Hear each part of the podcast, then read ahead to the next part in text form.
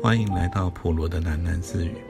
不论你在何处听到这个节目，都可以到 First Story 这个平台上面找到我的频道，并留言回馈。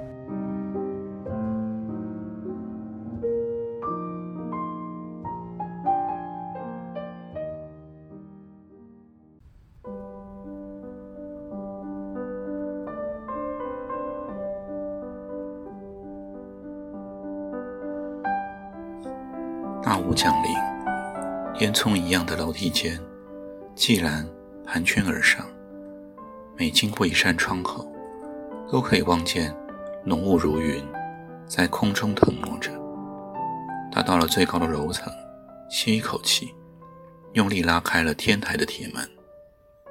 白雾的瀑布倾泻下来，满溢了四周。季兰摊出了双手，凭着记忆摸索。他抵达了天台的边栏，放眼看去，没有合成，没有全世界，只剩下云霭。这是未曾见过的奇观。大体上，在经历了太美、太特殊的景色的时候，人总会暴露出更真的心情。既然此时的心里激动着温柔，因为太多的温柔而胀痛。只想要拥抱某个人，想要找个人来原谅。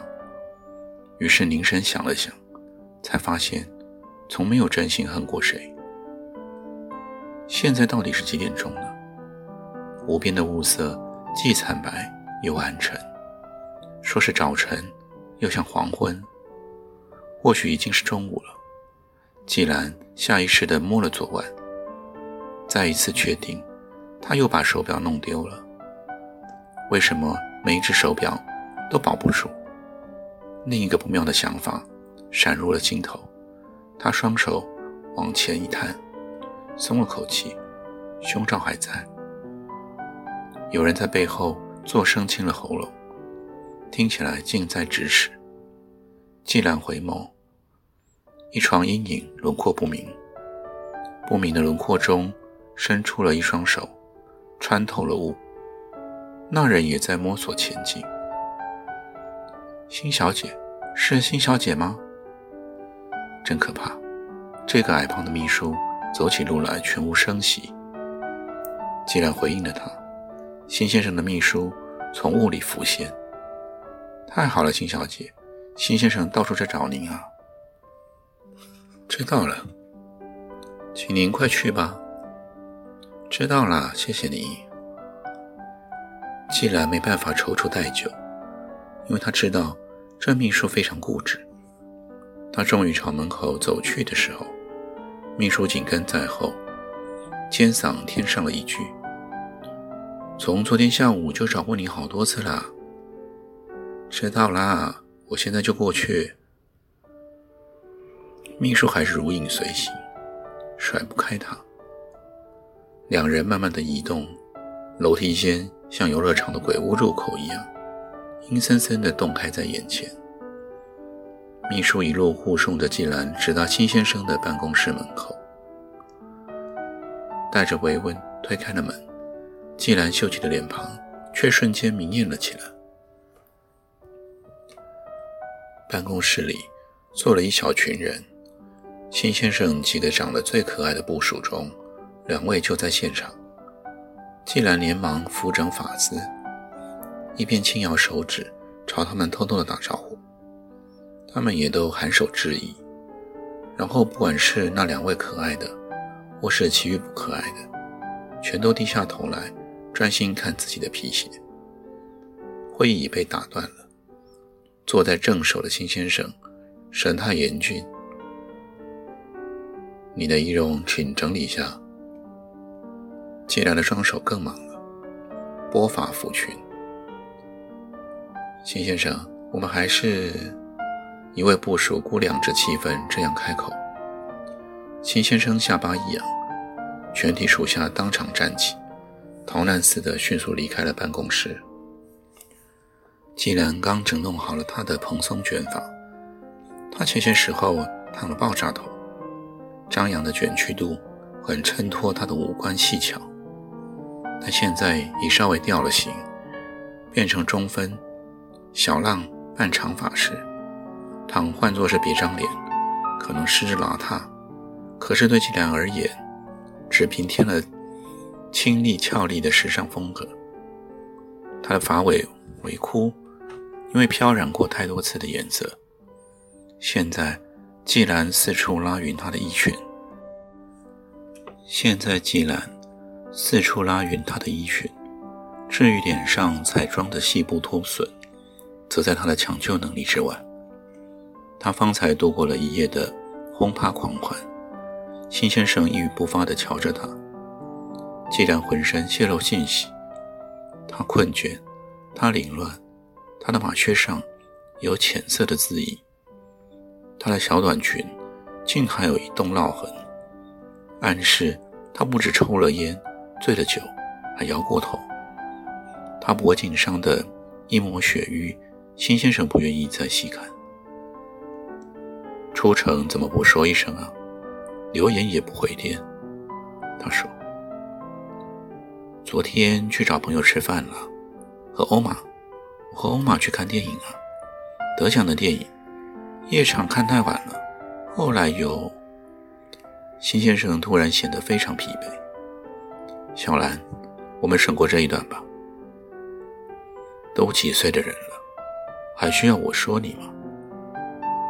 知道啦，前天才刚刚面试过啊，难道只有你急，我就不着急啊？工作你安心找，这方面没有人催你。不劳驾您来催，待在河城很值得高兴啊！我真恨不得早点离开这里呢，去当女工都好，也好过吃闲饭，一整年看你的脸色。十五个月啊！季兰在信先生的办公桌前踱来踱去，拿起了一块水晶稳针，上下轻点着它的重量，又忽然将水晶放回了原位。好，十五个月，你来教我。换做你是我，你到哪边去找工作啊？啊，告诉我，谁会要你这种啊？辛先生。拧着双眉等候着，季兰原本已经住口。辛先生别过脸，拉开了窗帘，从中取出了一个信封，递给了季兰。谢了，不必了，我的钱还够用。他说：“先打开看看吧，不是钱。”没有封简的一折文件，既然展开，瞧一眼，只花了两秒钟。然后，他无言地看着辛先生。只是临时雇员的性质，你的工作还是可以慢慢找。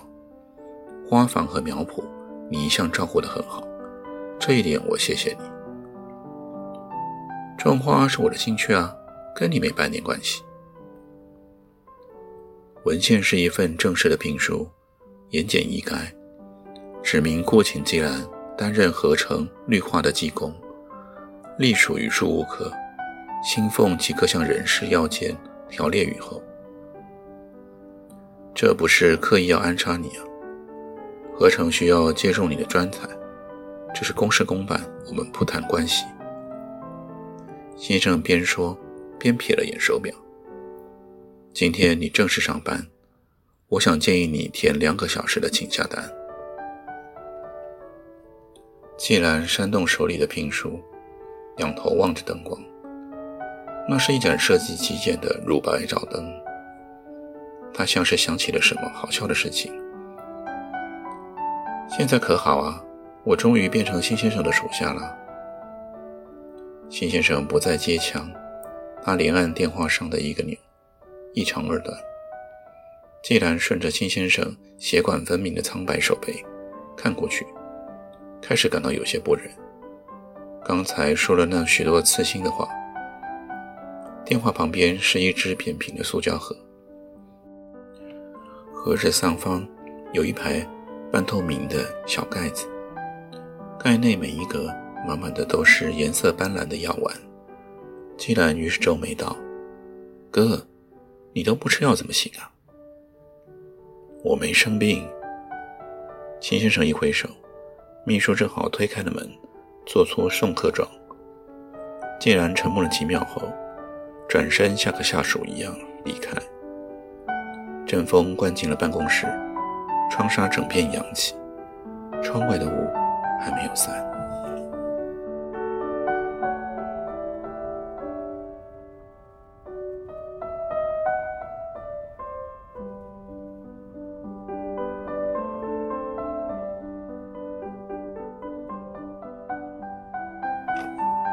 既然小姐很累，昨夜真不该笑的那么多，以至于无法拒绝递上来的各式鸡尾酒。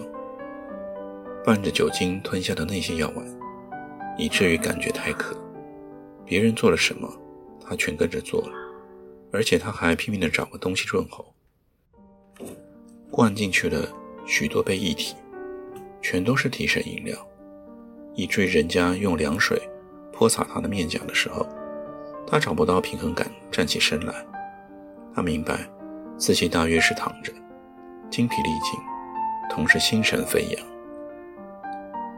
我在哪里呀？季然问。每分钟一百八十个古典的轰趴音乐，雷动了他的指尖发颤。你在厕所啊，地板上啊。欧玛将一大把湿淋淋的纸巾给拧干，就着镜子。修饰他自己的眼线，他说：“超解的。”现在既然感觉更累，精神更躁乱，而他却在今天得到工作。用了一番功夫，才搬开了堆肥小间的门把，浓烈的臭气迎面扑来，将季兰推撞了出去。季兰旋身回了花房，戴上口罩、橡胶手套。素面连身围裙，蓬发覆上了浴帽，满吸一口气，强行再一次进入堆肥间。酸腐的气味熏得他连眼睛都睁不开。竟然快速地将一片的铁卷门推上了通风，取过铲子开始挖掘，铲得非常有劲，好像全城一切都串通好了，要将它像一袋垃圾。远远扔出去似的。方才去了事务科报道，更加强了这个感觉。我来报道上班，对不起啊，迟了两个钟头。啊，没关系，没关系，你想什么时候来都可以。请问我的主管是哪一位啊？哎，谈什么主管呢？已经特别给你开了一个单位了，路数美化小组。今天起，你就是组长了。那我是不是应该先打个卡？哎，不用不用，你的花房比较远，怎么好叫您过来打卡呢？您说是吧？那下班的时候，啊，也不必特意再过来了。不如这样，每星期的周会您过来指导一下。另外有需要的时候，请款采购什么的，再来填个单就好了。望着那有如惊弓之鸟的事务科长，既然知道。他再多待一秒钟都嫌久。既然实力的下铲，搅拌堆肥，风季刚刚过去，气温还是没有下滑的意思。今年是个暖秋，肥料发酵的速度超过了预期，其中的鸡粪最易粘结成硬块。既然用铲尖一一的挑出，再翻转了铲背，敲松半盒回去。结果还是一样，他借据在哥哥的任职的合成，落脚在最边陲的花房，孤单的培育种苗。若不是走投无路，谁会在乎这份施舍来的工作？哥哥恩赐的评书还在一代中，提醒他，从今天开始，他是个正式的职员。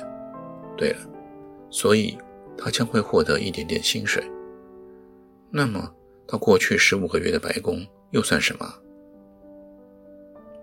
割下了铁铲，既然回花房，脱下口罩、手套，洗了手，从胸前解下手机，点阅来讯。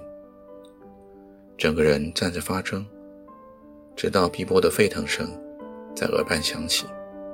花房的一角有座砖灶，上面架着两只手，要伸展到尽头，才捉得到边的大锅子。锅内的水终于煮滚了。既然合上了高凸的圆盖，隔水蒸几筛泥土，培育的土壤得要经过几道除虫的手续。这口灶锅有时也负责蒸运花房的水汽。他再次开启了手机，看了看，怅然收起，来到花房的一侧工作台。满架的金缕杏都养得够壮了。他挑出了几颗花苞已落尽的苗株，拿起了小锤，开始破盆修根。阳光穿透了花房顶上的玻璃罩，洒落身上，照得他满脸通红。雾不知何时全散光了。有一小节像蜘蛛丝的东西盈盈飞来，有一丝，再一丝。既然看见了阳光中。许多细物闪闪生辉，沾上他的衣襟，立刻留下了一小撮黄色的痕迹。是花粉，还是小虫？他出手扑打，轻飘飘的，总够不着，只好傻盯着它们。心里有个想法，随之飞舞。那念头越盘旋，就越清楚。这个脏地方啊，他一天也待不了了。他要用最快的速度一块合成。虽然上一个面试还是失败了，虽然那是他百来次求职经历中最接近成功的一次，寄去的履历竟然没有遭到推荐，参加了初试竟然合格，只不过是展览场的售货小姐工作，人家竟然要他直接跟副总经理面谈，搭了那么多层的电梯。直达了那一间气派不出各个办公室的厅房，见到了那位气色保养得很滋润的副总经理。他长得醇厚眼凸，很难不叫人联想到金鱼。他们不着边际的聊了那么久，副总经理竟然结束以这句话：“而我真的很想帮你啊，只是决定权不在我这边。”那就是否决他的意思了。既然碰过太多软钉子，听过各种婉转的拒绝，所以当下就会意，不能怪别人，只怪自己前科不良。但是副总经理说那句话的时候，他的粗手指轻轻地碰触了他的手腕，又是什么意思呢？既然只考虑了一瞬间，就做出了抉择，办不到，因为这男人。长得实在太像金鱼了，并不是没有因为谋职而出卖过原则，陪吃饭、陪笑、陪自己，什么都陪上了，结果还是一样，始终找不到工作。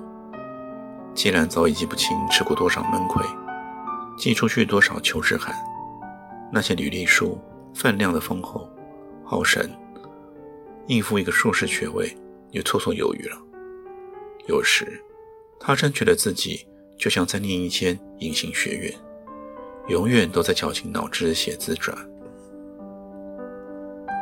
只是从来没有一篇及格。